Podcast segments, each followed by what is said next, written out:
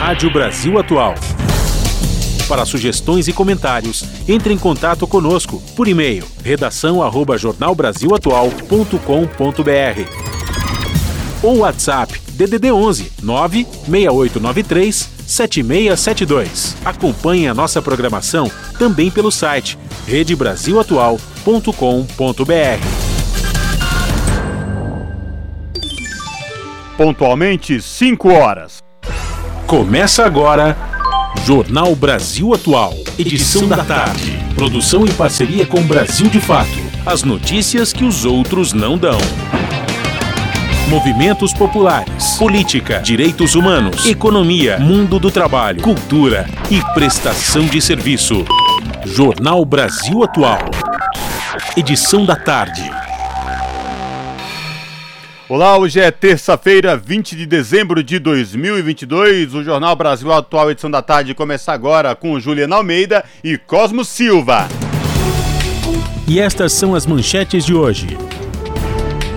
STF limita a influência da Câmara sobre o orçamento e reduz poder de barganha de Lira sobre Lula. Presidente do Tribunal Superior Eleitoral, Alexandre de Moraes, avalia que 2022 foi de êxito para a democracia. Entidades dizem que assassinato de rezadora Guarani no Mato Grosso pode ter sido encomendado por fazendeiros. E movimentos sociais defendem orçamento participativo e não secreto. Proposta foi apresentada ao futuro governo. Congressistas pedem processo contra Donald Trump por invasão no Capitólio. IPL do veneno é aprovado em comissão e vai para votação no plenário do Senado. Entidades, coletivos e defensores ambientais assinam carta manifesto ao governador eleito Tarcísio de Freitas contra retrocessos para a área. Inscrições para a mostra de trabalho da 13ª Bienal da Uni vai até quinta-feira. Participe do Jornal Brasil Atual por meio dos nossos canais no Facebook, Rádio Brasil Atual no nosso Instagram, arroba Rádio Brasil Atual. Pelo Twitter, arroba RA Brasil Atual. Ou pelo nosso WhatsApp, o número você já sabe, é 11 968 93 7672. Você está ouvindo? Jornal Brasil Atual, edição da tarde. Uma parceria com Brasil de Fato. Na Rádio Brasil Atual. Tempo e temperatura. Capital paulista tem tarde de céu nublado, 19 graus agora na cidade. A temperatura deve permanecer nessa faixa durante a noite e a madrugada, e há previsão de chuva de moderada a forte no período. As cidades de Santo André, São Bernardo do Campo e São Caetano do Sul também tem tarde de céu bem nublado. Os termômetros estão marcando 18 graus agora, temperatura que deve se manter até a madrugada. A noite virá acompanhada de chuva de moderada a forte em algumas partes do ABC. A previsão é que essa chuva se estenda ao longo de toda a madrugada. Tarde de céu nublado também em Mogi das Cruzes, 19 graus neste momento. A temperatura vai permanecer nessa mesma faixa ao longo da noite e da madrugada. Algumas partes da cidade e da região terão chuva de moderada a forte no período. Em Sorocaba, município do interior do estado, tem sol entre nuvens nesta tarde e termômetro na casa dos 23 graus. Até a madrugada, a temperatura deve chegar aos 18 graus e não há previsão de chuva para hoje na região. Já já eu volto com a previsão do tempo para quarta-feira. Na Rádio Brasil Atual, está na hora de dar o serviço. Jornal Brasil Atual, edição da tarde, são 5 horas e 4 minutos. Vamos saber a situação do trânsito na cidade de São Paulo. Nesta terça-feira, 20 de dezembro, que já fez chuva, já abriu tempo, já garoou e agora volta a chover novamente aqui na região da Avenida Paulista. A CT, que é a Companhia de Engenharia de Tráfego, informa que neste momento são 55 quilômetros de lentidão em toda a cidade de São Paulo. As regiões que apresentam maiores índices de lentidão, sul com 21 quilômetros e oeste com 12 quilômetros respectivamente de lentidão. Trânsito aqui na Avenida Paulista, por enquanto tranquilo, tanto no sentido da Consolação como quem vai no sentido do Paraíso. Lembrando aos motoristas que hoje, por conta do rodízio municipal, não podem circular no centro expandido veículos com placas finais 3 e 4, Juliana Almeida. É, Cosmo Silva, o site da CPTM continua fora do ar, como a gente informou ontem para os nossos ouvintes, e no Twitter também não tem nenhuma informação sobre as linhas de trem. Já o metrô informa que todas as suas linhas estão funcionando normalmente. E a Ecovias, assim como ontem, neste exato momento, né, uh, instalou a operação comboio que já está em vigor. Isso para quem desce pela rodovia Anchieta, saindo da capital e do ABC Paulista rumo à Baixada Santista. Diferente de ontem, quando a Imigrantes também havia a operação comboio em vigor, hoje tudo tranquilo, não tem operação, é, operação comboio em vigor pela rodovia dos imigrantes, aí, portanto, quem desce para a Baixada Santista agora, neste momento, a rodovia Imigrantes é a melhor alternativa. Quem sobe da Baixada rumo ao ABC ou à capital, tanto pela Anchieta como pela Imigrantes, trânsito tranquilo, a Ecovia só reforça a atenção aí, pedindo atenção aos motoristas, porque chove no trecho de serra e há pouca visibilidade. Rádio Brasil Atual vai com o clube pela contramão, com músicas que as outras não tocam e notícias que as outras não dão. Rádio Brasil Atual. Rádio Brasil Atual. Clube do Balanço. Jornal Brasil Atual, edição da tarde, são 5 horas e 6 minutos. Em contraposição às chamadas emendas de relator, conhecidas como orçamento secreto, os movimentos populares cobram mais orçamento participativo. A demanda foi apresentada ao presidente eleito Luiz Inácio Lula da Silva. De acordo com a Central dos Movimentos Populares, é por meio dessa prática que a população decide onde e como investir o dinheiro público. Em entrevista à Rede TVT, Raimundo Bonfim, coordenador nacional da entidade, celebrou a decisão do Supremo Tribunal Federal que declarou a inconstitucionalidade do orçamento secreto. Por seis votos a cinco, a Corte apontou que o mecanismo viola os princípios da transparência e do acesso à informação, além de que não existem critérios técnicos para os pedidos e execuções de compras e obras. O orçamento secreto deu margem a desvios de dinheiro e superfaturamento. Um exemplo é a compra de caminhões de lixo com valores até 30% mais caros, conforme denunciou o Estadão de São Paulo. Também se investigam fraudes no SUS, obras de asfaltamento e compras de maquinários e ônibus escolares. O orçamento secreto ainda foi objeto de barganha e chantagem de parlamentares sobre o governo federal. São 5 horas e 8 minutos e o Supremo Tribunal Federal limita a influência da Câmara sobre o orçamento e reduz poder de barganha de Lira sobre Lula. A proibição do orçamento secreto autoriza a Bolsa Família, que autoriza a Bolsa Família, aliás, fora do teto de gastos, foi autorizada pelo Supremo Tribunal Federal e mostra força política. Saiba mais na reportagem de Caroline Oliveira e Vinícius Konchinski com locução de Douglas Matos do Brasil de Fato. O STF, o Supremo Tribunal Federal, proferiu duas decisões às vésperas do recesso e com elas alterou o balanço de forças entre os poderes dias antes da posse do presidente eleito Luiz Inácio Lula da Silva do PT. O plenário do Supremo decidiu nesta segunda-feira, dia 19, que o pagamento de emendas parlamentares sem identificação de autores, o chamado orçamento secreto, é ilegal. Já no domingo, dia 18, o ministro Gilmar Mendes autorizou que o governo federal pague benefícios do Bolsa Família sem que eles sejam contabilizados no teto de gastos. O orçamento secreto era uma das principais formas do presidente da Câmara dos Deputados, Arthur Lira, do PP, manter controle sobre recursos públicos e, com isso, o poder.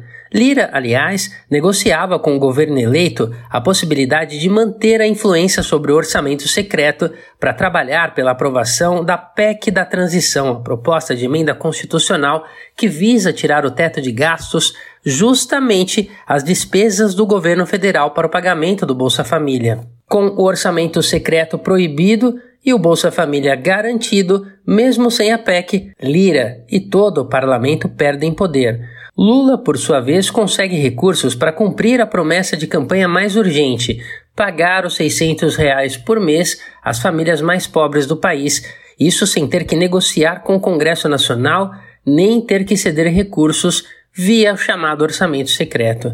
Já o STF volta a intervir no debate político e se aproxima do presidente eleito, sinalizando que não vai aceitar que o Legislativo Nacional se empodere neste novo ciclo político que se inicia com a cerimônia de posse de Lula, marcada para o dia 1.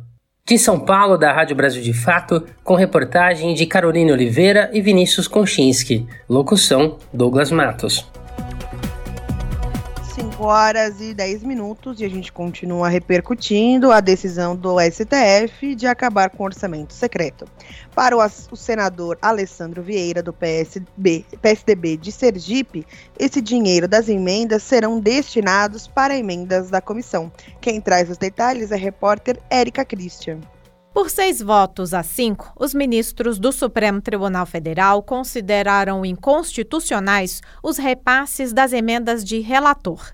Até 2019, essa rubrica era usada pelo relator geral do orçamento para fechar as contas das despesas setoriais. Nos dois últimos anos, no entanto, coube ao relator decidir sozinho para onde destinar o dinheiro. A maioria dos ministros do Supremo apontou a falta de transparência e de critérios para a distribuição do dinheiro público. Por isso, decidiu que a chamada RP9 só pode ser usada para tampar buraco no orçamento. Na última sexta-feira, o Congresso Nacional aprovou um projeto definindo que apenas deputados e senadores poderiam solicitar a liberação dos recursos, que seriam repartidos entre as bancadas partidárias, as mesas diretoras da Câmara e do Senado e a Comissão Mista de Orçamento.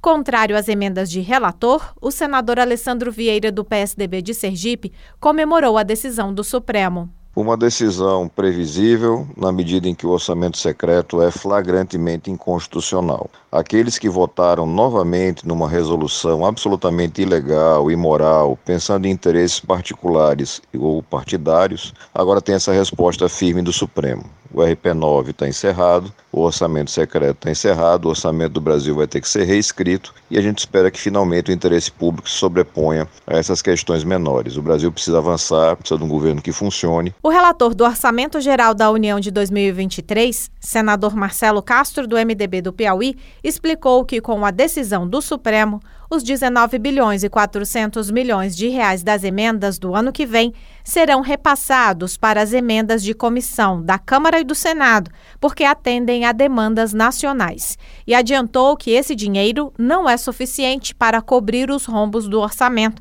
Por isso, Marcelo Castro conta com a aprovação da PEC da transição na Câmara. Normalmente, os recursos são alocados, na sua maioria, de RP9, na saúde. Nós vamos continuar fazendo assim. Então, na saúde, na educação, na cidadania, na infraestrutura, no meio do desenvolvimento regional, na agricultura, no turismo, ou seja, nós vamos distribuir esses recursos pelas comissões e os presidentes das comissões, juntamente com os ministros futuros, irão fazer a destinação desses recursos conforme eles sejam alocados. A PEC da transição, que deverá ser votada pelos deputados nesta terça-feira, aumenta o teto de gastos em 145 bilhões de reais, sendo 70 bilhões de reais para o Auxílio Brasil, que voltará a se chamar Bolsa Família, e os 75 bilhões de reais para recompor o orçamento como um todo. Outra decisão do Supremo, desta vez do ministro Gilmar Mendes, autoriza o presidente eleito Lula a editar uma medida provisória no ano que vem para pagar o futuro Bolsa Família, caso a PEC não seja aprovada pela Câmara. Da Rádio Senado, Érica Christian. Esse é o Jornal Brasil Atual, edição da tarde. Uma parceria com Brasil de Fato. Jornal Brasil Atual, edição da tarde, são 5 horas e 14 minutos. Após apoio a Tarcísio no segundo turno, o PSDB é excluído do governo de São Paulo e não deve ter secretarias. Os tucanos assistem à ascensão de Gilberto Kassab do PSD, que passa a fazer a articulação política do Palácio dos Bandeirantes. Os detalhes com o repórter Douglas Matos, do Brasil de Fato. Ao ser derrotado no primeiro turno da disputa pelo Palácio dos Bandeirantes, o governador de São Paulo, Rodrigo Garcia, do PSDB, se viu confrontado pela polarização na época entre Tarcísio de Freitas, do Republicanos, e Fernando Haddad, do PT, mas não hesitou por 24 horas para decidir o apoio ao bolsonarista. Agora, há 12 dias da posse, Garcia assiste Freitas rifar o PSDB do Palácio dos Bandeirantes e começar um novo governo sem um único representante tucano pela primeira vez em 28 anos, entregando a articulação política a Gilberto Kassab, do PSD. De acordo com informações do jornal Valor, o PSDB até agora terá apenas o comando do Sebrae, que permanece com Marco Vignoli, presidente estadual do partido em São Paulo. No entanto, ele está subordinado a Nelson Harvey, aliado de Guilherme Afife Domingues do PSD, que será o assessor especial do governador eleito em 2023. Além de Kassab e Afife, o vice-governador eleito, Felício Ramute, também é quadro do PSD. O núcleo da legenda tem trabalhado na formação do Secretariado de Freitas e partiu do grupo a decisão de extinguir a Secretaria de Desenvolvimento Regional, que dialoga com 645 municípios do estado, tarefa que passará a ser feita também por Kassab. Até mesmo o chamado bolsonarismo raiz terá espaço no governo de Freitas na Secretaria de Segurança Pública, a SSP, uma das pastas preferidas dos tucanos, que será comandada no ano que vem pelo deputado federal Capitão Derrite, do PL. Da Rádio Brasil de Fato, com reportagem da redação em São Paulo. Locução: Douglas Matos. 5 horas e 16 minutos.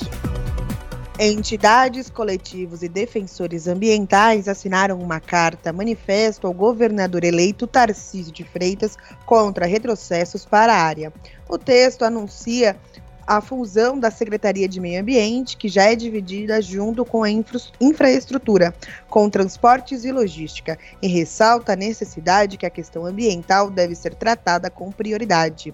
A carta, que ainda está recebendo inscrições, foi entregue à equipe de transição. Confira mais detalhes na reportagem de Camilo Mota.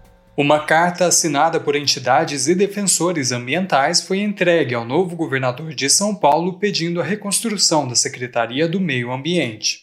Tarcísio de Freitas anunciou no mês passado que a área ambiental, que já ocupa uma pasta junto de infraestrutura, fosse realocada para uma supersecretaria que englobaria transportes e logística. A carta ressalta o reconhecimento da área ambiental como bem comum e a necessidade de preservação, que está no capítulo Desenvolvimento Urbano e Meio Ambiente, mas o anúncio da Supersecretaria acendeu um alerta. A medida vai resultar no uso das atribuições para facilitar licenciamentos e assim valorizar empreendimentos e não o contrário. É o que apontam as entidades que assinam o documento. Para o advogado e ambientalista Vigílio Alcides, do Movimento em Defesa da Vida da Grande ABC, a questão ambiental não pode atender somente aos interesses particulares. Políticas ambientais, elas não são discricionárias do, do governo que vapor de fazer ou não, ou só faz se for conveniente,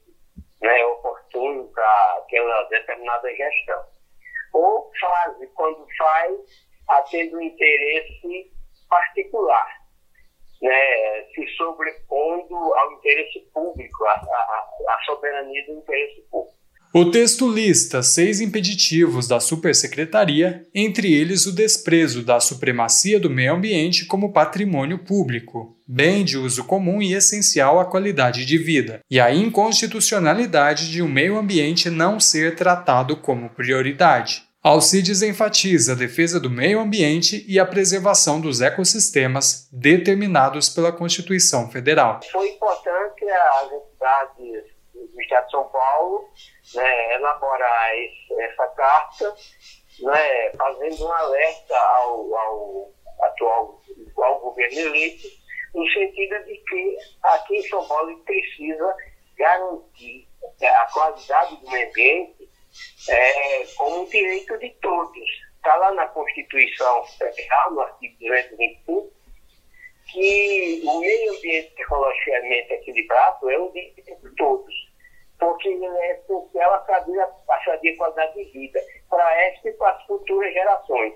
Impõe-se ao poder público e à coletividade o dever de garantir esse meio ambiente ecologicamente equilibrado para esta e as futuras gerações. A insuficiência da proposta de gestão do sistema ambiental paulista em relação à política estadual de meio ambiente também é apontada. E no fim, a carta pede que o meio ambiente tenha uma secretaria única, desvinculada da infraestrutura e que as distorções de governos anteriores sejam corrigidas e a área ambiental paulista não seja mergulhada em insegurança jurídica. O texto com as assinaturas seguirá hoje para o coordenador geral da equipe de transição do governador Tarcísio de Freitas, Guilherme Afif Domingos.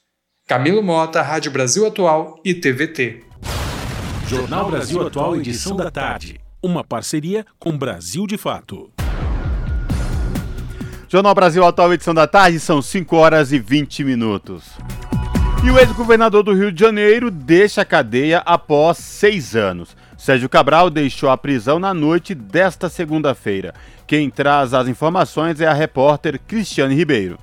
O ex-governador do Rio de Janeiro, Sérgio Cabral, deixou a prisão na noite desta segunda-feira, depois de seis anos em regime fechado. Ele estava na unidade prisional da Polícia Militar no município de Niterói, na região metropolitana do Rio, e era o último político preso no âmbito da Operação Lava Jato. Sérgio Cabral está agora em prisão domiciliar no apartamento da família em Copacabana, na zona sul da capital fluminense, e sendo monitorado com tornozeleira eletrônica. O próprio ex-governador terá de arcar com os custos do aparelho. A defesa de Cabral assegurou que ele vai respeitar todas as determinações estabelecidas pela Justiça e acrescentou que, neste momento, o ex-governador não vai se manifestar à imprensa, porque o maior desejo dele é estar na companhia da família. O alvará de soltura foi assinado nesta segunda-feira pela juíza federal substituta da 13ª Vara Federal de Curitiba,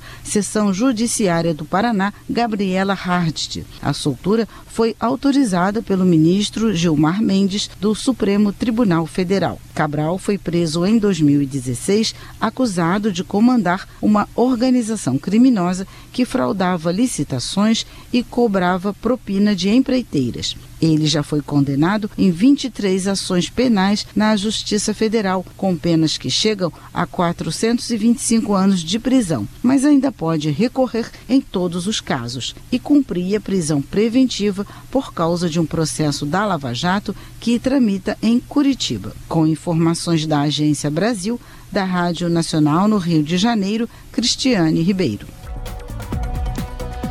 Jornal Brasil Atual, edição da tarde, são 5 horas e 23 minutos. Um comitê de parlamentares dos Estados Unidos recomendou ontem a instauração de processos contra o ex-presidente Donald Trump. O grupo de deputados investiga o papel do político na invasão do Capitólio, prédio do Congresso, após sua derrota em janeiro de 2021. Pesam contra Trump as acusações de obstrução de processo oficial, apoio de a insurreição e conspiração para fraudar o governo. Os parlamentares encaminharam ao Departamento de Justiça do país. Caberá a eles a decisão sobre a abertura de processo judicial. Entretanto, as investigações dos congressistas se somam às investigações da promotoria, que toca diversas investigações contra o ex-presidente. Trump é alvo de, de uma série de investigações que já prendeu centenas de pessoas. Isso porque, após sua derrota nas urnas, ele recusou o resultado para ideológico de Jair Bolsonaro, o comportamento foi similar. As investigações apontam que o republicano atuou diretamente na organização da tentativa de golpe golpe. Inclusive, ele teria ido pessoalmente ao Capitólio na data. Contudo, seguranças da Casa Branca o impediram. São 5 horas e 24 minutos e o presidente do Tribunal Superior Eleitoral, o ministro Alexandre de Moraes, avalia que 2022 foi de êxito para a democracia. O repórter Daniel Ito tem mais informações. O presidente do Tribunal Superior Eleitoral, ministro Alexandre de Moraes, afirmou que este final de ano é de êxito para o que ele chamou de Tribunal da Democracia. A declaração foi feita durante a última sessão do TSE neste ano de 2022, que foi marcado pelas eleições gerais realizadas em outubro. Durante a sessão, Moraes destacou que a disputa eleitoral foi realizada em 5.570 municípios. Foram quase 156 milhões e meio de eleitores eleitores no Brasil e 697 mil no exterior, sendo que 75% dessas pessoas votaram com identificação biométrica. O presidente do TSE também destacou que as eleições deste ano deixam algumas lições para os próximos pleitos. Esse tribunal vedou a utilização de armas, vedou o porte, o transporte de CACs, demonstrando o acerto para garantir a paz e tranquilidade nas eleições. Também eh, deixou claro que a assédio eleitoral e celular dentro das cabines para comprovar o assédio eleitoral não combinam com a democracia. E talvez a mais importante que aqui no Brasil as redes sociais não são terra sem lei. As milícias digitais são combatidas, são apenadas, não conseguiram e não conseguirão influenciar negativamente nas eleições. Ao longo do ano, os ministros do TSE se reuniram em 187 sessões e julgaram mais de 2.600 processos. Outras 6.600 ações aproximadamente seguem pendentes de análise pelo Tribunal Superior Eleitoral. Da Rádio Nacional em Brasília, Daniel Ito. Jornal Brasil Atual, edição da tarde, são 5 horas e 26 minutos. E simulação da cerimônia da posse presidencial deve acontecer na próxima semana. A posse presidencial é o maior evento oficial do país. Por isso, o Senado Federal vai realizar uma simulação da cerimônia que imposta o chefe de Estado. Quem traz mais informações é a repórter Gabriela Pereira. A cerimônia de posse presidencial é o maior evento oficial do país. Para que tudo aconteça sem falhas, uma simulação será feita entre os dias 27 e 29 de dezembro, com o objetivo de auxiliar a equipe do cerimonial a cronometrar o tempo de cada etapa do evento e ajudar os trabalhadores e militares a se localizarem em suas posições no dia 1 de janeiro. O ensaio geral também é importante para o contingente militar do Exército, Marinha e Aeronáutica, que é mobilizado para o dia da posse e que participa das honras militares. Na simulação, alguns servidores representam as autoridades que estarão presentes no evento oficial. Os preparativos servem para alinhar, corrigir e refinar pequenos detalhes, além de orientar os servidores de forma assertiva. A secretária de Relações Públicas do Senado Federal, Ana Novelli, falou sobre a relevância da cerimônia para o país. Cada pessoa em cada lugar representa uma determinada situação. Então é importante que a gente obedeça isso, para que mostre para todo mundo, para o país inteiro e também para os países né, do exterior, também de que qual é a importância que o país dá, que o Brasil dá para essa cerimônia. O evento oficial de posse solene que vai empossar o presidente eleito Luiz Inácio Lula da Silva, do PT, está previsto para acontecer no dia 1 de janeiro, às 15 horas. Sob a supervisão de Maurício Desante, da Rádio Senado, Gabriela Pereira. Você está ouvindo? Jornal Brasil Atual, edição da tarde. Uma parceria com Brasil de Fato. São 5 horas e 28 minutos. Solenidade inaugural do Instituto Nacional de Pesquisa do Pantanal. Criado em 2014, o Instituto Nacional de Pesquisa do Pantanal começou a funcionar efetivamente com estrutura própria após um decreto editado em novembro que regulamentou cargos e funções no Ministério da Ciência, tecnologia e inovação. Os detalhes com, o repórter, com a repórter Bianca Mignotti. Criado em 2014, o Instituto Nacional de Pesquisa do Pantanal começou a funcionar efetivamente com estrutura própria após um decreto editado em novembro que regulamentou cargos e funções do INPP junto ao Ministério da Ciência, Tecnologia e Inovação. Para isso, no entanto, a Subcomissão Permanente de Proteção ao Pantanal do Senado Federal, presidida pelo senador Wellington Fagundes, do PL do Mato Grosso, promoveu debates para garantir a criação da estrutura de suporte ao Instituto. O INPP poderá realizar pesquisas com um aporte técnico-científico de qualidade na busca por soluções e proteção do bioma pantanal, considerado Patrimônio Natural da Humanidade e Reserva da Biosfera pela Unesco.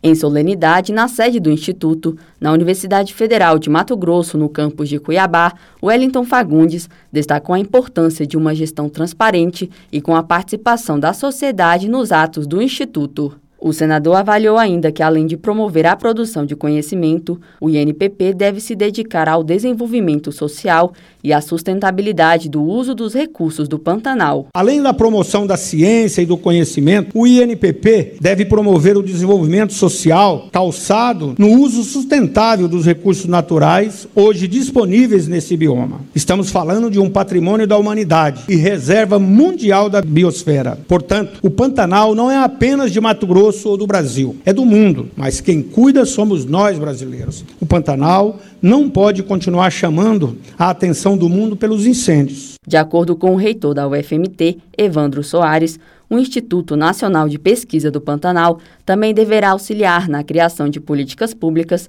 por meio das pesquisas científicas para garantir a manutenção do bioma.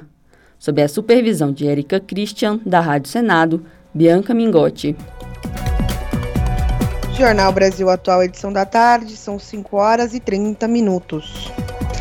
E o assassinato de rezadora Guarani pode ter sido encomendado por fazendeiros, dizem entidades. Estela Vera era contra arrendamento ilegal em terra indígena e foi a quinta vítima do ano em terras de áreas de conflitos no Mato Grosso. Os detalhes com o repórter Murilo Pajola, do Brasil de Fato a rezadora e liderança indígena Estela Vera Guarani, de 67 anos, foi assassinada a tiros na terra indígena Ivicatu, município de Japorá, no Mato Grosso do Sul.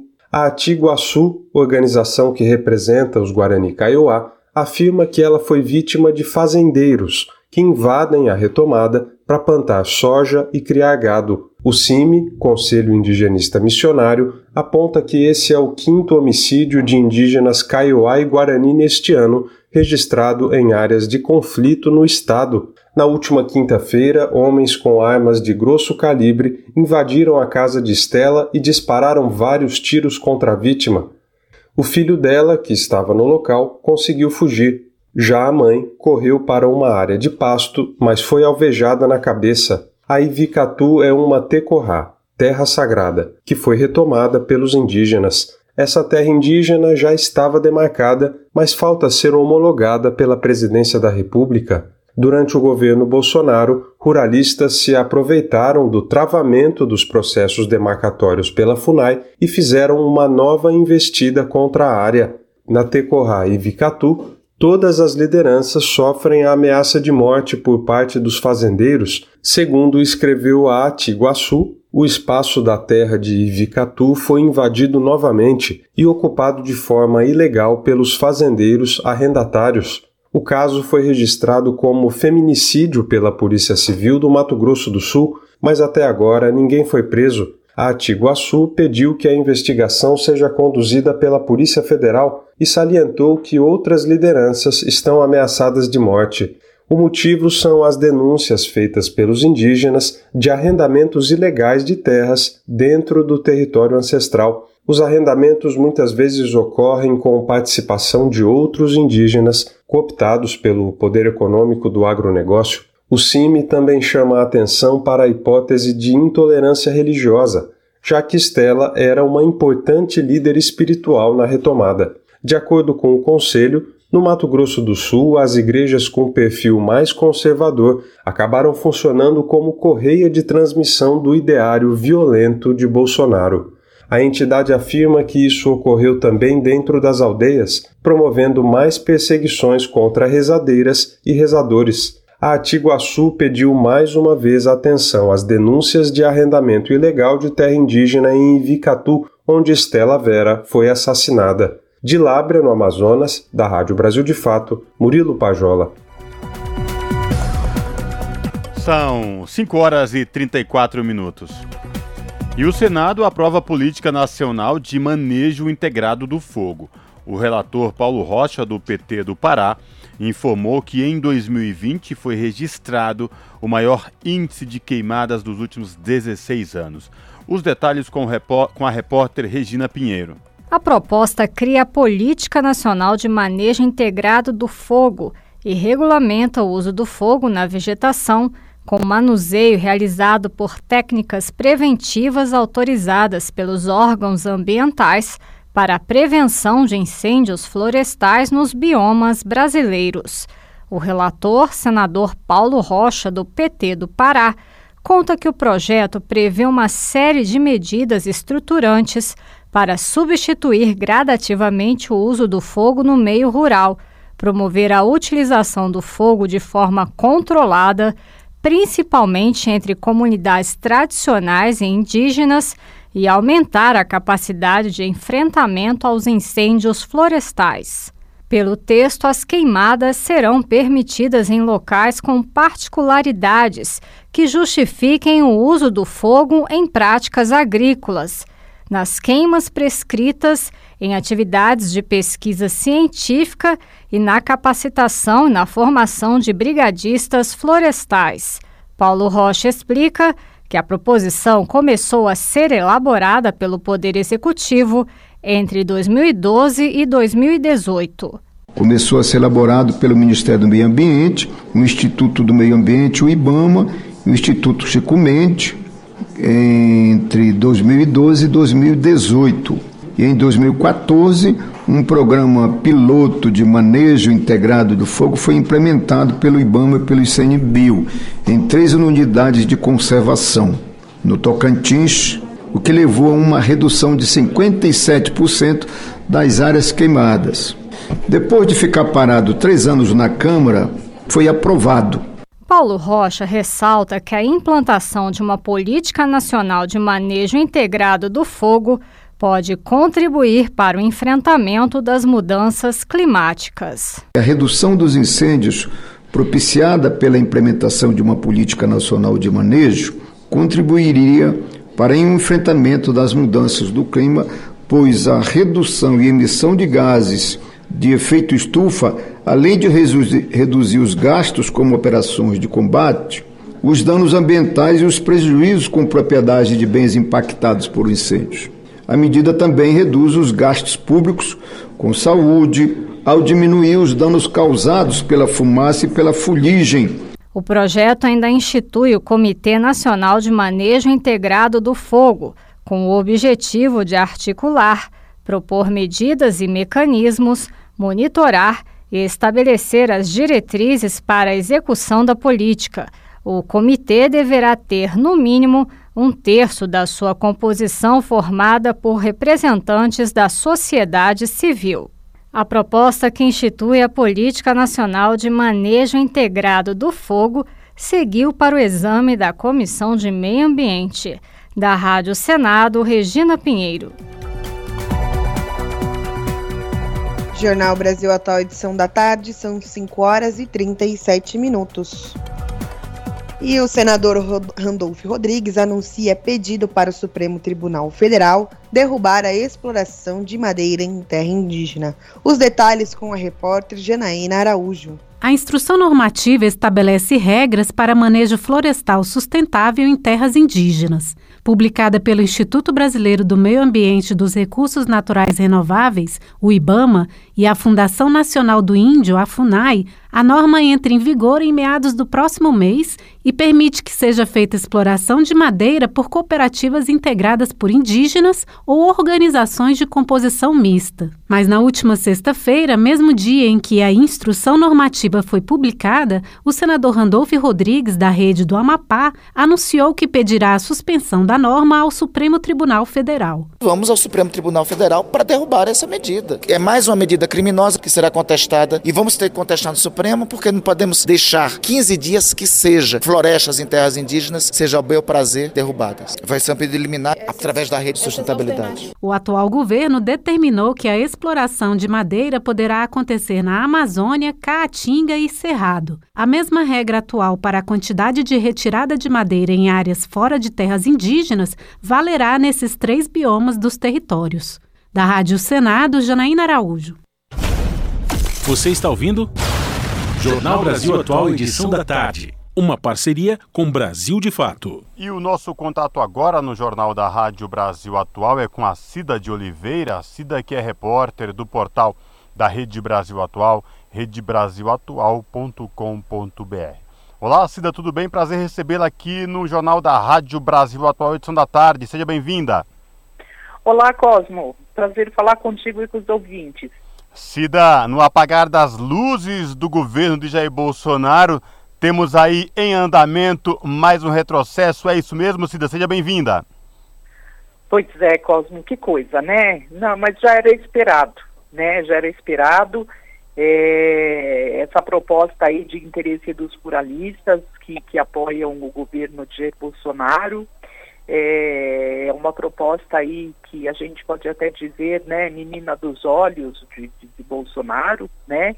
É, é, uma proposta que faz parte daquele chamado PL da destruição, né, que, que é um pacote que contém uma série de outras medidas de propostas que, que trazem é, danos é, muito sérios ao meio ambiente, né, como mineração em terra indígena e por aí vai, né, só para o ouvinte ter uma ideia do que a gente está falando, né, mas para a gente centrar aí no PL do veneno também, que às vezes a gente chama de pacote do veneno, é, não é à toa, né, Cosmo, a gente está falando aí de uma proposta que, que praticamente ela vai fazer o que? É, vai é, revogar o que você tem hoje de lei de agrotóxico no Brasil, que queira ou não queira, é, garante é, alguma segurança, porque você tem é, é, instrumentos como os órgãos de, de, meio ambiente de saúde, fazendo parte de maneira ativa na, na, na, no processo de registro, né? É, do, do, dos agrotóxicos, agrotóxicos com o pacote aí, esses órgãos estarão fora, a palavra final é da agricultura, né? E a agricultura, a gente sabe, historicamente no Brasil, ela é comandada pelas pessoas é, da agricultura que, que não entendem muito do alcance, né, da, da, da dos impactos de, é, dos agrotóxicos. Tem aí o interesse de, de usar esses produtos, enfim. E é muito preocupante. A gente não tem ainda a data do, do da votação no plenário, a gente espera, espera muito que não, não, não, não dê tempo, né? O tempo é, aí está contra o relógio, porque o presidente Lula é contra o pacote do veneno, é, muita gente que faz parte do novo governo é contra o pacote do veneno, porque não tem como ser a favor de uma medida dessa, né? E houve, inclusive, antes dessa, dessa votação, dessa aprovação em comissão, né? Lembrando para o ouvinte que a gente está falando que foi uma votação ainda em, no âmbito de uma comissão, a Comissão de Reforma Agrária e Agricultura do Senado, que aprovou essa medida e manda agora para o plenário, para que todos os, né, o conjunto dos senadores é, avaliem. É, havia sido feita uma reunião com o grupo de transição do, do, do, do novo governo, né? Para que se coloque tudo isso, porque é, é uma demanda de, de, um grupo muito reduzido, né? A gente está falando de ruralista e fabricante de agrotóxico. Ninguém mais, Cosmo, quer agrotóxico. A ONU não quer, Cida... a Anvisa não quer, o IBAMA não quer, o consumidor não quer, ninguém quer agrotóxico. Exatamente. E parece que no apagar das luzes dessa atual administração de Jair Bolsonaro, e diga-se de passagem, a gente vem alertando isso durante esses quatro anos. A gente já falou muito aqui sobre os ataques ao meio ambiente e o que estava em jogo lá atrás, quando começou-se a discutir o PL do veneno. Porque em nenhum país do mundo é mais liberado agrotóxicos cancerígenos, vários agrotóxicos, só aqui no Brasil de interesse da, daí dos, dos de uma certa parcela aí de, de, de empresários ligados à agricultura que querem usar insistentemente agrotóxicos que causam muito danos à saúde, né, Cida? É, Cosmo, você tem toda a razão. É, é, é uma coisa tão assim, é, sabe, é uma aberração, Cosmo, o, o, o que se está se propondo. Que às vezes eu fico pensando comigo se essas pessoas que estão votando, se elas têm de verdade consciência do que elas estão aprovando. Porque o que a gente está falando, veja só, é um projeto que ele traz uma série de mudanças que ele vai assim facilitar o registro. Então o registro ele vai ficar mais fácil, você entende? Ele vai ficar mais rápido, com aquela, com aquele pretexto falso de você tirar o atraso, que coisa tem que ser mais rápida, que tem que né, acabar com essa morosidade, que tem que aprovar coisas mais modernas, isso, aquilo. É muito complicado, não é bem assim, porque eles, é, sabe, é, é uma rapidez, então é, é vai colocar uma uh, velocidade na, na, na, na aprovação, na liberação. Esse processo ele vai queimar uma série de etapas, entendeu? Ele estipula inclusive um tempo que se dentro daquele tempo o, o agrotóxico ele não for, é, ele não tiver sido lá, digamos, analisado, não passou pelo processo, ele vai acabar sendo aprovado de qualquer jeito por decurso de prazo, entendeu? Tem alguns casos que alguns venenos vão ser aprovados porque já foram aprovados em outros países sabe? A gente está falando também, Cosmo, pasme você, é, é, de, de, de substâncias que, pela lei atual no Brasil, não pode ser aprovado é, é, agrotóxico perigoso e que tenha a comprovação de que é, ele seja feito com substâncias que sejam causadoras de malformações fetais que sejam causadoras de diversos tipos de câncer, que sejam causadores de uma série de problemas e que esse pacote do veneno ele permite a aprovação de, de, de, de agrotóxicos que tenham nos seus componentes é, substâncias aí que tenham toda essa problemática. Quer dizer, é um retrocesso que não, não se tem, a, a população sabe, é, é muito difícil a gente imaginar que o Brasil está dando um passo é, é, atrás é, tão grande como esse. É, é uma questão que a gente está falando de saúde em risco, porque a gente já tem hoje uma, uma situação tão complicada no Brasil, porque o Brasil também já é o, o país do mundo que mais consome agrotóxico.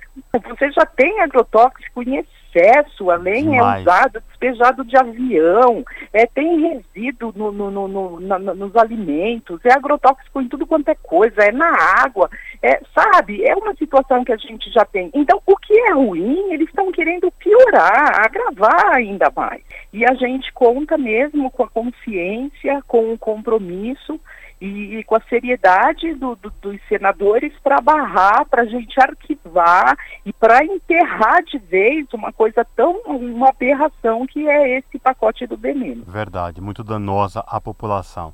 Cida, obrigado por falar com os nossos ouvintes aqui no Jornal da Rádio Brasil Atual. Se cuide, espero falar contigo em uma próxima oportunidade, viu? Abraço. Abraço para você e para os ouvintes. Falamos aqui com a Cida de Oliveira no jornal Brasil Atual. 5 horas e 47 minutos. E a CCJ aprova a proposta que torna obrigatórias metas voluntárias do Brasil contra o aquecimento global. A repórter Paula Bitar acompanhou a votação. Uma proposta aprovada pela Comissão de Constituição e Justiça da Câmara torna obrigatórias algumas das metas voluntárias do Brasil contra o aquecimento global. O texto aprovado adota os compromissos de mitigação das emissões de gases do efeito estufa voluntariamente adotados pelo Brasil na chamada INDC, a Contribuição Nacionalmente Determinada. A INDC brasileira foi inicialmente proposta no Acordo do Clima de Paris, em 2015, com previsão de revisão a cada cinco anos. O país se compromete, por exemplo, exemplo, a reduzir as emissões dos gases do efeito estufa em 37,5% até 2025 e 43% até 2030, além de acabar com o desmatamento ilegal na Amazônia até 2030. A proposta inclui a responsabilidade de prefeituras e estados em incorporar ações para melhorar a capacidade de adaptação às mudanças climáticas na elaboração dos planos de desenvolvimento. Outro objetivo incluído prevê o fim do desmatamento de vegetação nativa dos grandes biomas naturais rurais como Cerrado ou Mata Atlântica. Um dos autores do projeto, o deputado Nilton Tato, do PT de São Paulo, afirma que a intenção é reverter uma tendência crescente no país. O Brasil assumiu o compromisso de forma voluntária de diminuir as emissões de gás de efeito estufa. Nos últimos anos, o Brasil praticamente abandonou esses compromissos globais.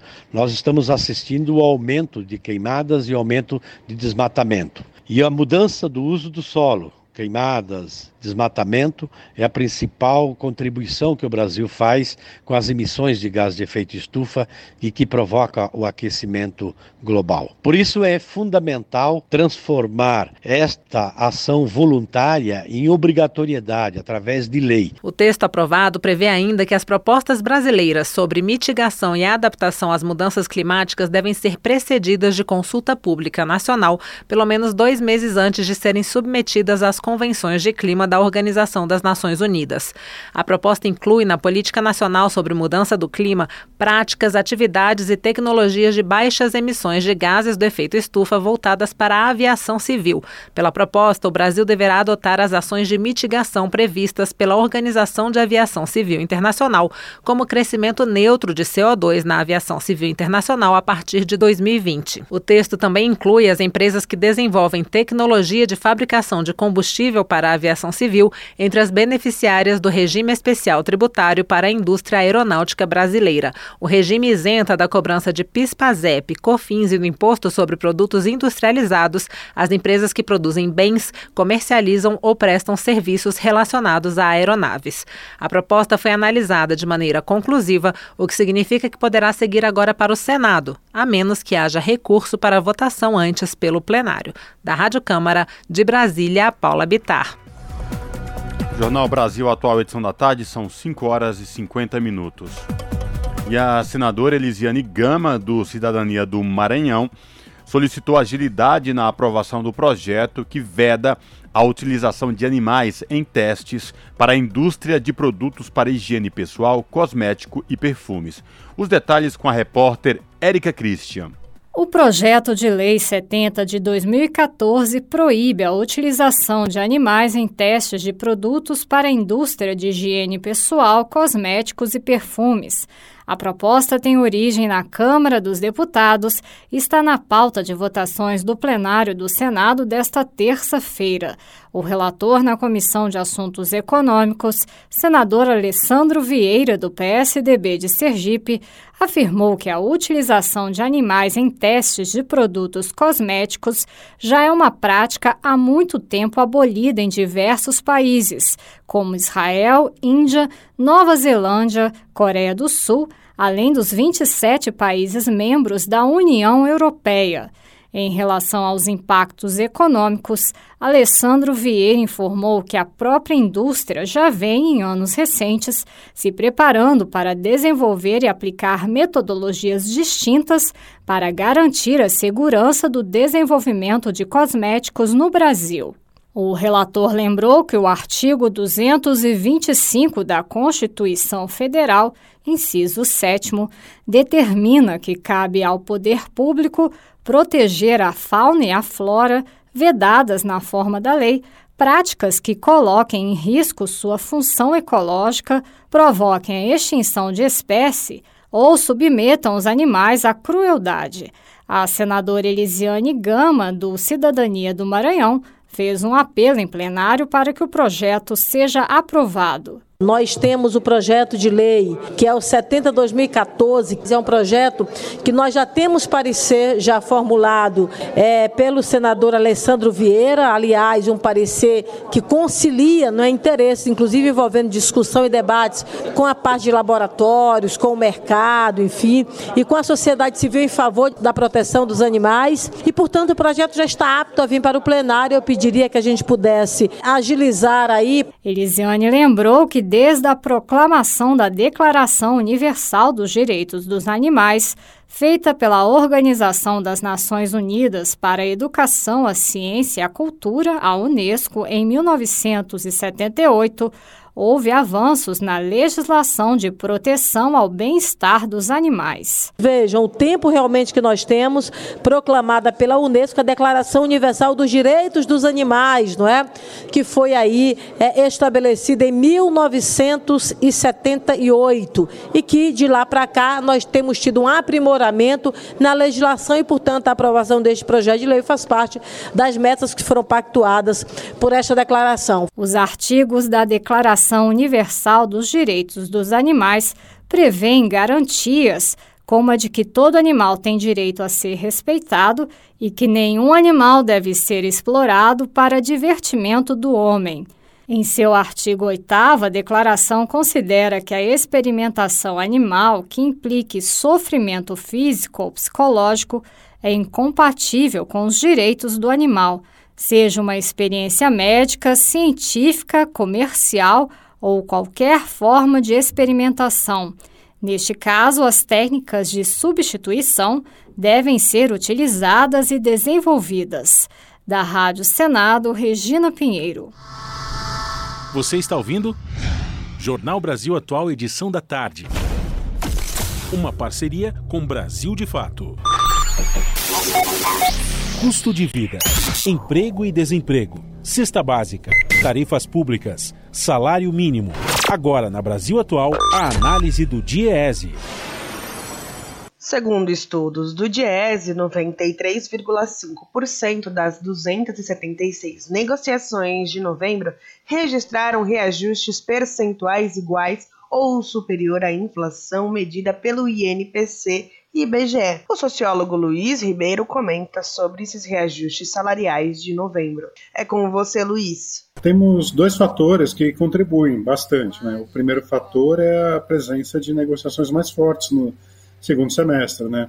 É, é histórico isso, que as negociações que têm data base no segundo semestre, elas costumam ter desempenho melhor que as do primeiro semestre, porque elas são categorias mais fortes, mais com maior poder de mobilização, são categorias como os sindicatos dos metalúrgicos, categorias metalúrgicos, bancários, petroleiros, químicos também. Então, são categorias que têm é, um maior, maior poder de fogo, assim, digamos, né, nas negociações coletivas, né.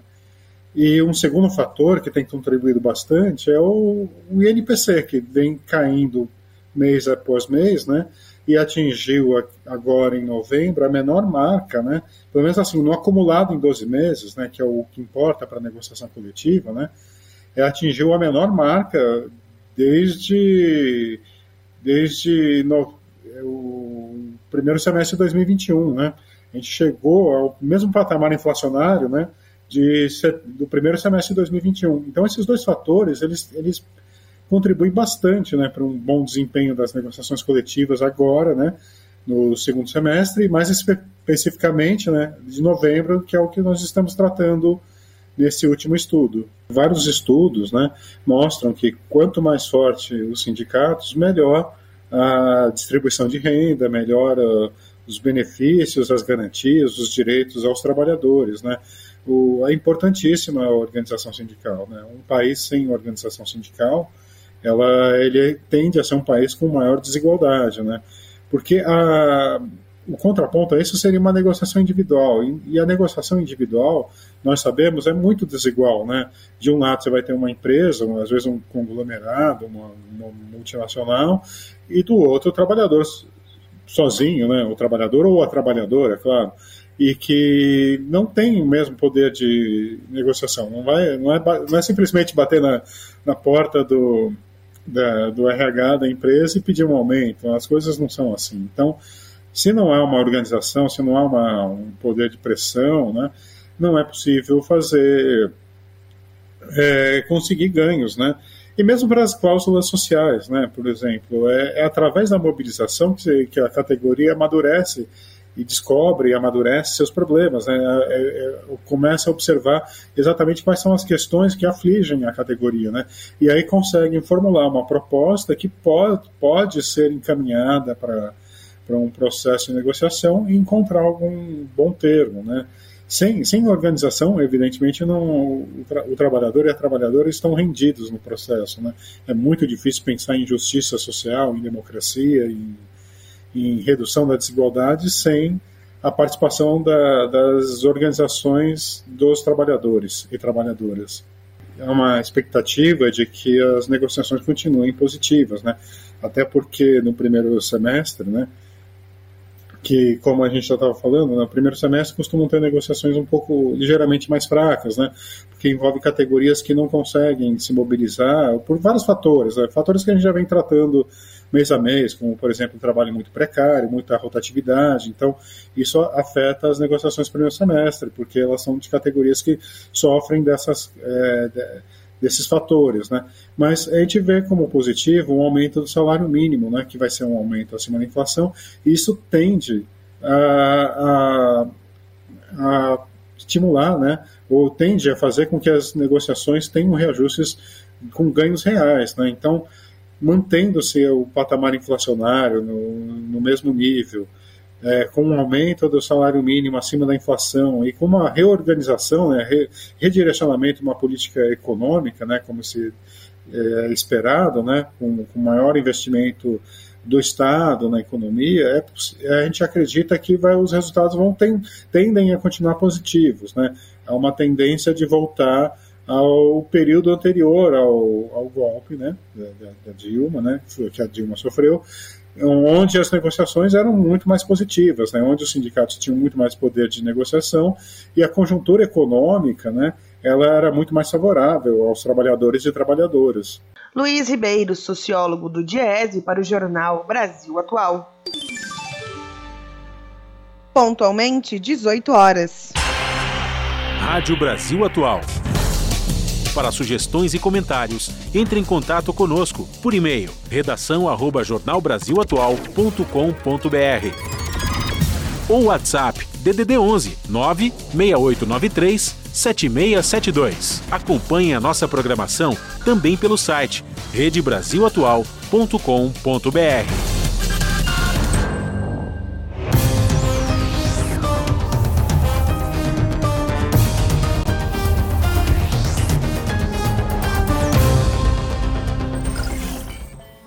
São 6 horas e 1 minuto. Chegou o momento da gente fazer a conexão com a redação do seu jornal para saber da apresentadora Ana Flávia Quitérios quais destaques de logo mais do seu jornal, o seu jornal que vai ao ar pontualmente às 7 da noite na TVT, canal 44.1 digital em São Paulo e na Grande São Paulo, e também transmitido no YouTube da TVT, youtube.com/rede TVT. Olá, Ana, quais destaques de hoje do seu jornal?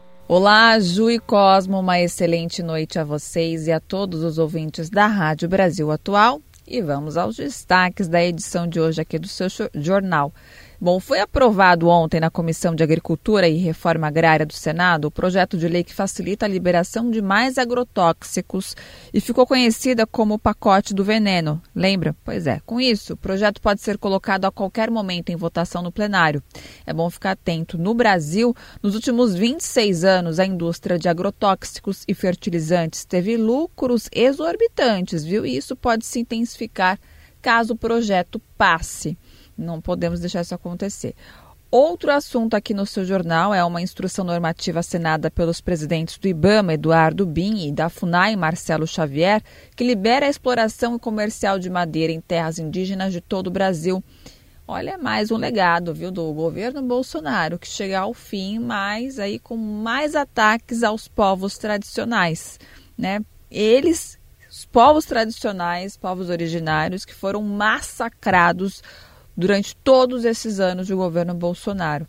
E para encerrar, o CONDEP, que é o Conselho Estadual de Defesa da Pessoa Humana, pede a imediata nomeação do novo ouvidor das polícias de São Paulo, que deveria ter ocupado o cargo no início deste ano. Nós estamos falando de quase um ano. Mas agora, no apagar das luzes, o governador de São Paulo, Rodrigo Garcia, do PSDB, anunciou que vai deixar para o governador eleito, bolsonarista Tarcísio de Freitas, a escolha do ouvidor, né? Não vou passar a bucha aí para outra pessoa. Bom, esses foram os destaques de hoje aqui do seu jornal, mas lembre-se, outras notícias completas vocês conferem comigo pontualmente às sete da noite no seu jornal. Bom programa, Cosme Ju, beijo grande para todo mundo e até daqui a pouco. Jornal Brasil Atual, edição da tarde. Uma parceria com Brasil de Fato. 18 horas e 3 minutos. E vocês sabem quais os seus direitos ao passar seu CPF na farmácia? A legislação compreende os dados relacionados à saúde como dados pessoais sensíveis. Saiba mais na reportagem de Mariana Lemos, com locução de Douglas Matos, do Brasil de Fato. Você já foi questionado sobre informar ou não o número do seu CPF na hora de finalizar uma compra na farmácia? E você sabe quais são os direitos dos cidadãos e quais os deveres das empresas que lidam com saúde no que diz respeito ao tratamento de dados pessoais? A LGPD, Lei Geral de Proteção de Dados, trata da regulamentação acerca da coleta de dados e até do compartilhamento, e fala também sobre a classificação, o arquivamento e o armazenamento desses dados por órgãos públicos, empresas e pessoas físicas. No caso dos dados relacionados à saúde, a lei compreende como dados pessoais sensíveis. Isso faz com que se permita o tratamento de dados pessoais de saúde sem o consentimento do usuário, apenas para caso de assistência médica ou sanitária, em casos de tutela da saúde. Ou seja, em todos os outros casos, como por exemplo o uso em farmácias, o compartilhamento dessas informações está proibido sem o consentimento das pessoas. Dessa forma, a lei também impede que empresas operadoras de planos de saúde utilizem dados para a formulação de perfis de clientes. As farmácias, de acordo com as normas da Anvisa, devem coletar dados pessoais do usuário somente em casos de medicamentos de receita controlada, como antibióticos ou psicotrópicos. E a agência também determina que é de responsabilidade do estabelecimento farmacêutico assegurar a confidencialidade dos dados, que não podem ser utilizados para qualquer forma de promoção, publicidade ou propaganda para induzir o consumo de medicamentos Antes de informar esses dados, é importante que você se certifique se a farmácia possui uma política de privacidade e protocolos de segurança da informação. Vale ressaltar que se o cadastro das informações foi feito com seu consentimento, você pode revogá-lo também a qualquer instante e requisitar a eliminação dos dados. No caso do cadastro ter sido criado sem consentimento, Aí é possível contestar o uso das informações pessoais. Também é importante saber que você pode demandar informações sobre com quem os dados foram compartilhados.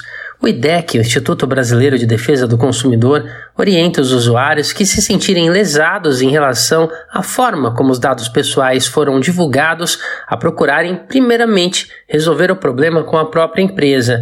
E caso a situação não seja resolvida, a denúncia das práticas abusivas pode ser feita junto ao PROCON de cada estado. A ANPD, Autoridade Nacional de Proteção de Dados, também possui um canal de denúncia para casos de práticas abusivas com dados pessoais. De São Paulo, da Rádio Brasil de Fato, com reportagem de Mariana Lemos. Locução: Douglas Matos.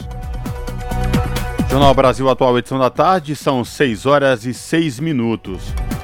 E a continuidade da greve dos aeronautas teve a mesma duração hoje, com paralisação da categoria das 6 às 8 da manhã.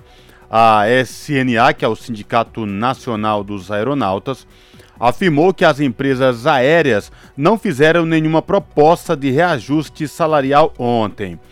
No primeiro dia da greve, foram 34 voos atrasados e 8 cancelados, segundo a Infraero. Já hoje, até às 3 horas da tarde, aproximadamente, a situação era a seguinte: no Aeroporto Internacional de Guarulhos, três atrasos em Congonhas, 20 cancelamentos e 54 atrasos. Aeroporto de Viracopos, aqui no interior de São Paulo, foram cinco voos cancelados. No Santos Dumont, no Rio de Janeiro, 16 cancelados e 56 atrasados.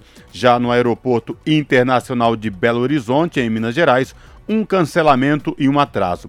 No Aeroporto Internacional Salgado Filho, no Rio Grande do Sul, três cancelamentos e três atrasos. E cidades afetadas: São Paulo, Campinas, Rio de Janeiro, Belo Horizonte, Brasília, Porto Alegre e Fortaleza.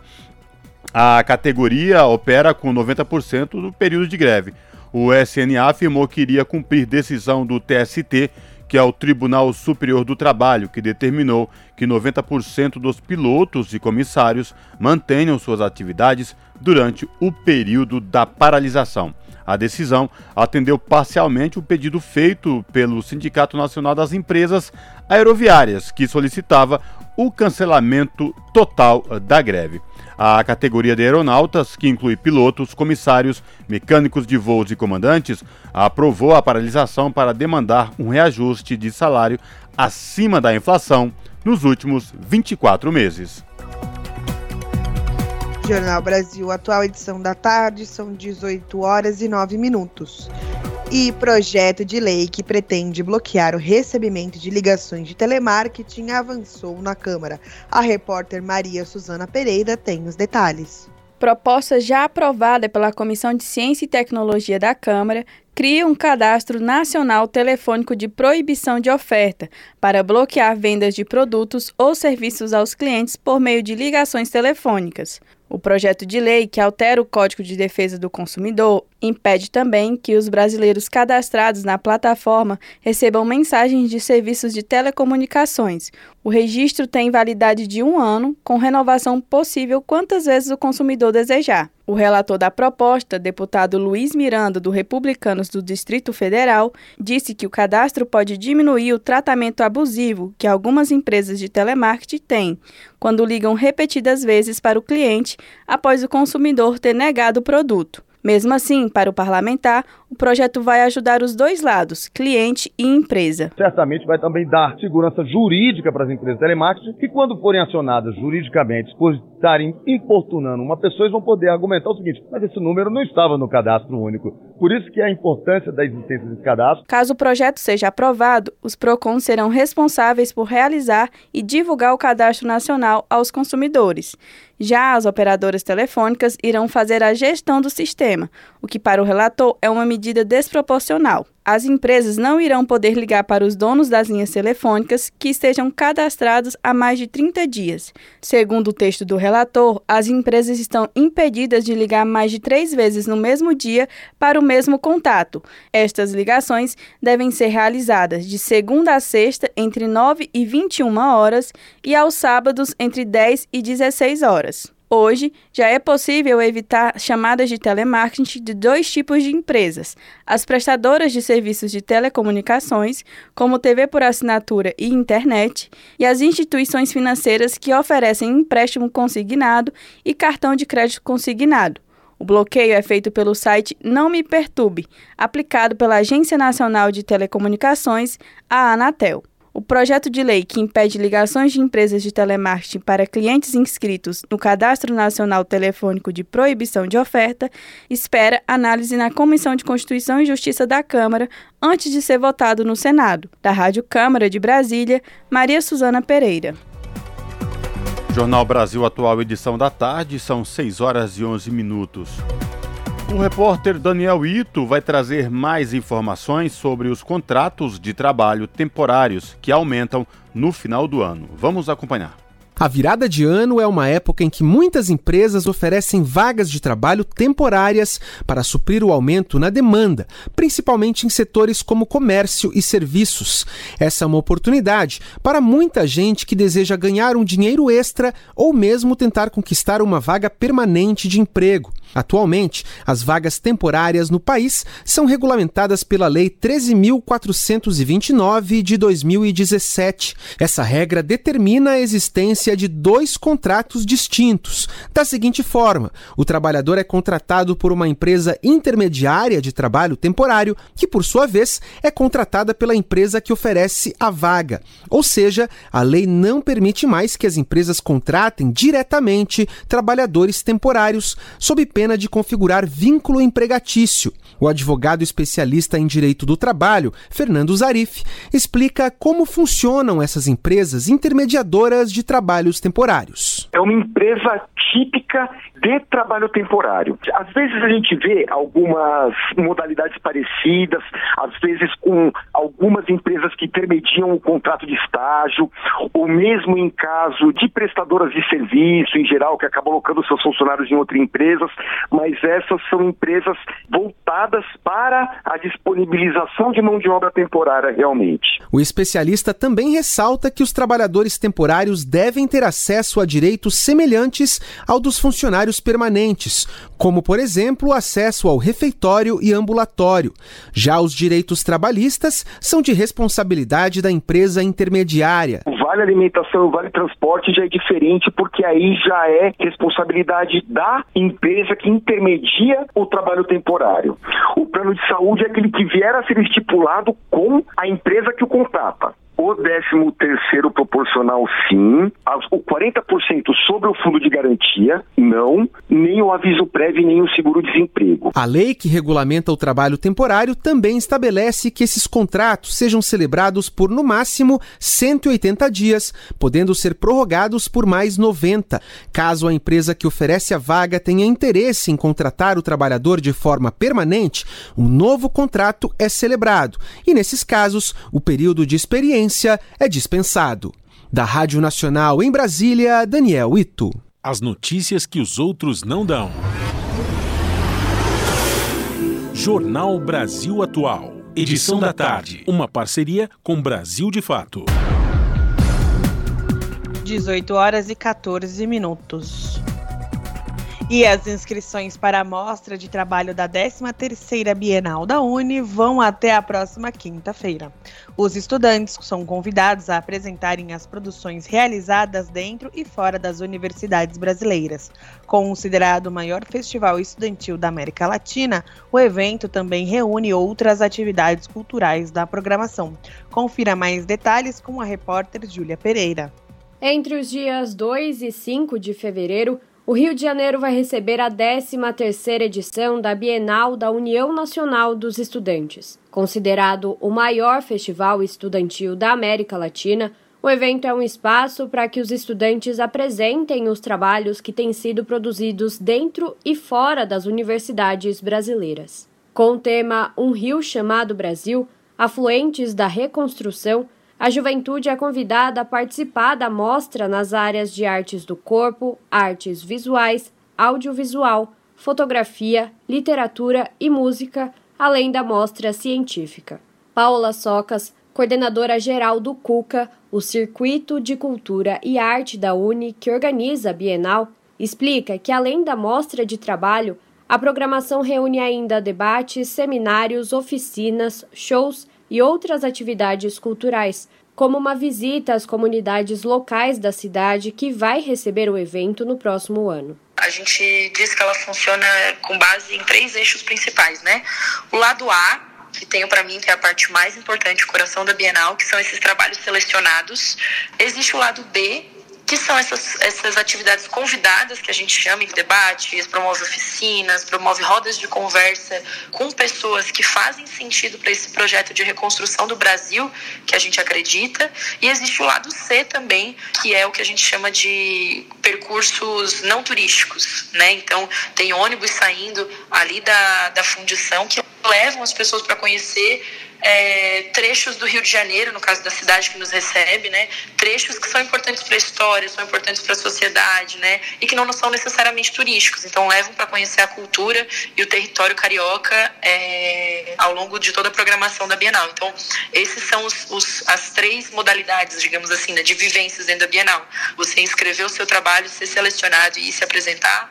Você ir até lá participar da programação convidada que a gente constrói e você também conhecer os territórios do Rio de Janeiro, que é a cidade que está recebendo a gente durante o evento. A primeira Bienal da Uni foi realizada em 1999 em Salvador, capital baiana. Ao longo de mais de 20 anos, o festival já passou por cidades como Fortaleza, Belo Horizonte, Recife, Olinda, São Paulo e pelo Rio de Janeiro.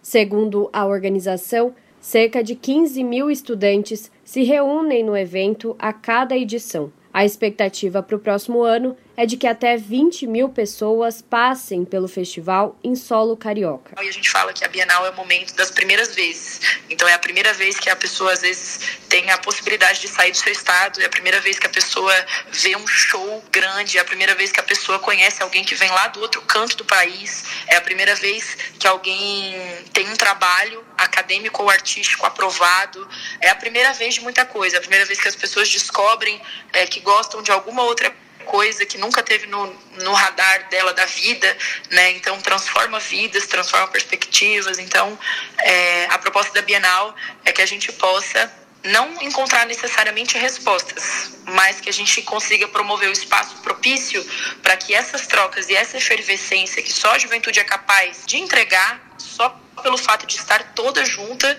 num, num, evento imersivo nacional, a gente quer conseguir entregar minimamente o horizonte, né, o, o, o, norte, assim, de por onde as políticas públicas, por onde que as próximas gestões de governo, por onde que tudo que diz respeito à nossa vida, por onde deve caminhar, para onde deve ir, como deve ser feito. A 13 terceira edição da Bienal da Uni vai acontecer entre os dias 2 e 5 de fevereiro de 2023, no Rio de Janeiro. As inscrições para a mostra de trabalho devem ser feitas até a próxima quinta-feira, dia 22 de dezembro, pelo site www.bienaldauni.com.br. A programação do evento é gratuita, mas há a opção de pagamento de taxa para quem optar pela emissão de certificado, alojamento e translado. As informações estão disponíveis no site da Bienal. Júlia Pereira, Rádio Brasil Atual e TVT. Jornal Brasil Atual, edição da tarde, são 6 horas e 19 minutos. Comissão de Cultura aprova proposta que exige autorização para produzir paródias partidárias. A repórter Amanda Aragão tem os detalhes. A Comissão de Cultura da Câmara aprovou um projeto de lei que permite ao autor de obras intelectuais e artísticas o direito de ser contra paródias produzidas por outras pessoas com fins político-partidários. A autora da proposta, deputada Lídice da Mata, do PSB baiano, lembrou que aconteceram no Brasil polêmicas causadas pelo uso de músicas de artistas famosos durante o período de campanha eleitoral por parte de candidatos, o que gerou descontentamento dos músicos, que tinham uma ideologia partidária divergente dos políticos. Por isso, a deputada defendeu que a produção de uma paródia dependa da autorização do autor da obra, sob pena de ofensa a seus direitos morais. Hoje, a lei estabelece como direito moral do autor o de garantir a integridade da sua obra, podendo ser contra qualquer modificação que possa prejudicá-la ou atingir a reputação do próprio autor. Caso o projeto seja aprovado, a opção de restringir paródias políticas será acrescentada, como explicou o relator deputado Tadeu Alencar, do PSB de Pernambuco. Ela não impede que a obra seja utilizada como paródia é, para fins político-eleitorais, mas condiciona o seu uso à autorização do autor da obra, algo muito corriqueiro ultimamente no Brasil, às vezes utilizando até uma obra por candidatos de perfil ideologicamente distinto de quem concebeu aquela obra. Então isso prestigia a obra, o autor, o direito autoral e proíbe que uma determinada obra seja usada com fins a subverter os seus objetivos. O projeto de lei que permite ao autor de obras intelectuais o direito de se opor a paródias com intuito político-partidário vai ser analisado em seguida pela Comissão de Constituição e Justiça da Câmara e, se for aprovado, segue para o Senado. Da Rádio Câmara, de Brasília, Amanda Aragão. Jornal Brasil Atual, edição da tarde, são 18 horas e 21 minutos. E alta nos casos de Covid da nova variante preocupam especialistas. Quem traz as informações é o repórter Lucas Por Deus Leão. A alta no número de casos de Covid-19 no Brasil, causada pela nova variante BQ1 da Omicron, preocupa especialistas diante das festas de fim de ano. Além de ser altamente transmissível, agrava a situação a provável alta subnotificação de casos no país, uma vez que os testes de farmácias não entram nas estatísticas oficiais. Nesse cenário, o médico Julival Ribeiro, da Sociedade Brasileira de Infectologia, recomenda que as pessoas mais vulneráveis à doença mantenham o uso de máscaras. O que se recomenda é sobretudo para aquelas pessoas idosas, imunossuprimidas, pessoas com doenças crônicas, mesmo vacinadas. Na minha visão, essas pessoas têm que continuar usando máscara, sobretudo em locais fechados, aglomerados, com pouca ventilação. O especialista cita ainda que pessoas com predisposição a desenvolver o quadro grave da doença podem usar o antiviral aprovado contra a Covid-19, que, se tomado nos primeiros cinco dias de sintomas, ajuda a evitar o agravamento do quadro de saúde. Outra medida fundamental é completar a vacinação, pois muita gente ainda não tomou a dose de reforço. Ainda que a pessoa não seja do grupo de risco, o infectologista Julival Ribeiro lembra que a síndrome da Covid longa é um fator que deve preocupar. A Covid, mesmo Covid leve, nós temos aí milhares de pessoas no mundo com a síndrome pós-Covid longa. Você tem problema respiratório, diabetes, problemas neurológicos, problemas mentais, entendeu? Quer dizer, então a Covid é uma doença que nós temos que fazer tudo para prevenir. Segundo a Fiocruz, a Covid longa é um termo usado para se referir a uma série de sintomas que persistem após a pessoa ter Covid-19. Podem ser tanto sintomas prolongados da infecção quanto complicações secundárias causadas pelo vírus. Da Rádio Nacional em Brasília, Lucas Por Deus Leon. São 6 horas e 24 minutos. E o Conselho de Direitos Humanos nomeia três mulheres para a comissão sobre o Irã. Da ONU News em Nova York, quem traz os detalhes é Mônica Grayley. Três mulheres foram nomeadas para integrar a comissão de apuração dos fatos sobre o Irã, formada pelo Conselho de Direitos Humanos. O anúncio foi feito pelo presidente do órgão, o embaixador Federico Bilhegas, em Genebra, sede do Conselho. O grupo vai ser presidido por Sarah Hussein, de Bangladesh, participam também Shahrin Sardar Ali, do Paquistão, e Viviana Kritevich, da Argentina. As três vão atuar como membros independentes da Comissão de Investigação para apurar se houve violações dos direitos humanos durante os protestos de rua no Irã, principalmente contra meninas e mulheres. As manifestações começaram em meados de setembro, após a morte sob custódia do Estado da jovem Massa Amini, de 22 anos. Ela morreu dias após ser presa pela Polícia da Moralidade por não estar usando corretamente o véu. A Comissão de Apuração dos Fatos sobre o Irã foi aprovada em 24 de novembro por uma resolução do Conselho de Direitos Humanos. Desde a morte de Amini, milhares de iranianos, a maioria mulheres, saíram às ruas para protestar. A utilização da força desproporcional por tropas do governo foi criticada por vários atores da comunidade internacional. Nessa segunda-feira, numa entrevista de fim de ano a jornalistas, o secretário-geral da ONU, Antônio Guterres, afirmou que o que está ocorrendo no Irã é completamente inaceitável. Segundo agências de notícias, a atriz iraniana Tarani Alidusti foi presa após defender os protestos. Já o jogador da seleção iraniana de futebol, Amir Nas Arzadam, estaria correndo o risco de ser executado no país após defender os direitos das mulheres de protestar no Irã. Da ONU News, em Nova York, Mônica Grayle. Jornal Brasil Atual, edição da tarde, são 18 horas e 26 minutos. E a ONU quer prevenção, engajamento e foco em direitos humanos para combater o terrorismo. As informações com a repórter Mayra Lopes. O Conselho de Segurança analisou nesta quinta-feira ações para combater as ameaças à paz e segurança internacionais causada pelo terrorismo. O subsecretário-geral da ONU para contra-terrorismo, Vladimir Voronkov, afirmou que apesar das perdas de liderança pelo Al-Qaeda e Daesh, o terrorismo se tornou mais prevalente e disseminado pelo mundo, afetando a vida de milhões de pessoas. Terrorist groups such as Daesh, Al-Qaeda and their affiliates have continued to exploit instability, fragility, Segundo Voronkov, os grupos terroristas e seus afiliados se aproveitam da instabilidade, fragilidade e conflitos. Ele citou os casos do oeste da África e da região do Sahel, em profunda crise que tiveram aumento de operações terroristas. Voronkov destacou a situação do centro e sul da África, bem como do Afeganistão. Para o subsecretário, a presença de grupos terroristas continua a representar sérias ameaças para a região afegã e outras partes, já que alguns grupos mantêm ambições de realizar operações externas.